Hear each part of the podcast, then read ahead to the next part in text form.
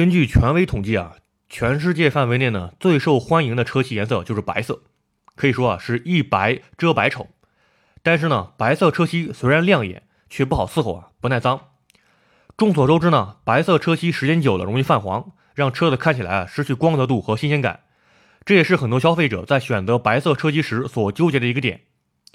而且呢，白色车漆在补漆时啊，也要比其他颜色的车漆更加谨慎，尤其是白色的金属漆，施工难度呢比较大，对于工人的技术要求啊也很高。那么我们先来了解一下啊，这个白色车漆它为何容易泛黄呢？其实啊，所谓的泛黄，并不是指色漆泛黄，而是指啊最表层的清漆泛黄，因为色漆被清漆盖在下面，是不跟空气直接接触的，也不受紫外线的照射。清漆啊，说白了呢，就是一种树脂。以环氧类的树脂比较常见，这种树脂呢，在长时间被紫外线照射以后啊，会发生一系列的氧化反应，最终啊生成这个黄色基团。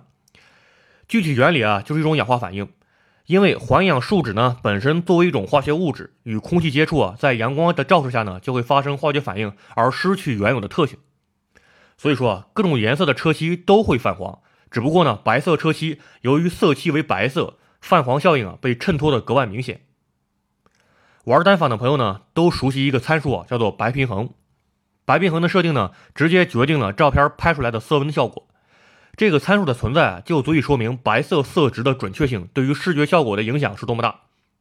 所以说啊，白色车漆但凡是有些污渍或者泛黄，视觉效果呢就特别抢眼。从而呢，我们也能更好理解啊，为什么说白色车漆一般都没有金属漆。因为白色车漆的色漆中啊，加入金属粉末后，从不同的角度和不同的光照下，颜色呢会发生变化，而且这个变化会让纯白色变成偏黄的颜色，影响观感。比如啊，红色金属漆呢，从正面看是亮闪闪的大红色，从侧面看可能就是深红色。但是啊，白色呢，它就是一个白色，没有灰度，只有纯白色一种。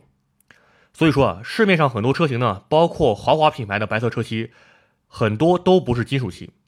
当然啊，有些作为卖点呢，或者说特别高级的车，还是会推出白色的金属漆。但是啊，白色金属漆的保有量相对来说并不高。比如说这个奔驰 GLC 上市时啊，所有颜色里面只有白色的不是金属漆。很显然啊，谁都知道白色车漆最受欢迎，因为白色金属漆的调和难度比较大，而后期的修补难度也比较大，所以啊就直接放弃了。白色金属漆在后期的修补中啊，色差特别难控制。因为呢，金属片的排列方向只要有些许不同，由于白色的衬托特性啊，色差就会被放大。再加上啊，白色车漆的清漆氧化泛黄后呢，本身就改变了原厂漆的颜色，所以啊，新的修补漆涂装上以后呢，就更加难以跟之前的原厂漆保持一致。这么看来啊，买白色的车车漆还是比较难以维护的。有些高档车的白色车漆呢，其清漆的质量高，抗氧化性好。但是啊，也只是延长了泛黄的时间而已，最终呢，不可避免的还是会泛黄。那么，白色车漆该怎么养护呢？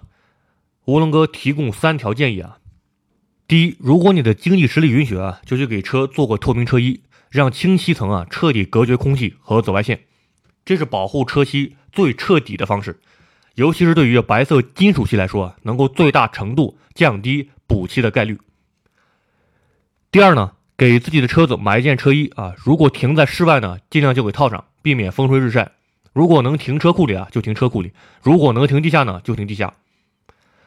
第三点啊，白色车漆不要做抛光，漆面泛黄以后啊，通过抛光可以暂时缓解，但是啊，这样就减小了清漆的厚度。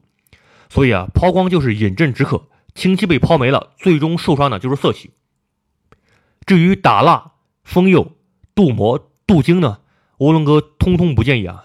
这些方式呢，要么是效果一般，根本起不到对清漆的保护，无法阻止泛黄效应；要么呢，就是价格过于昂贵，且存在夸大宣传的嫌疑。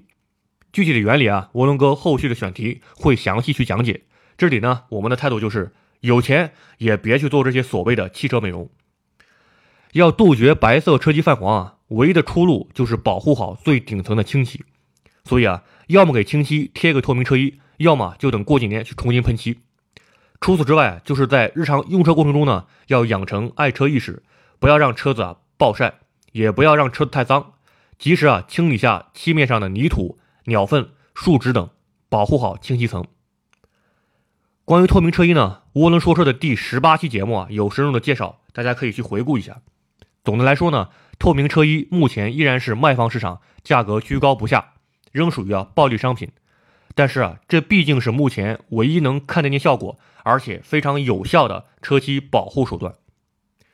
如果大家有什么疑问啊或者建议，可以在涡轮说车公众号的本期文章下面留言，涡轮哥呢会尽快回复大家。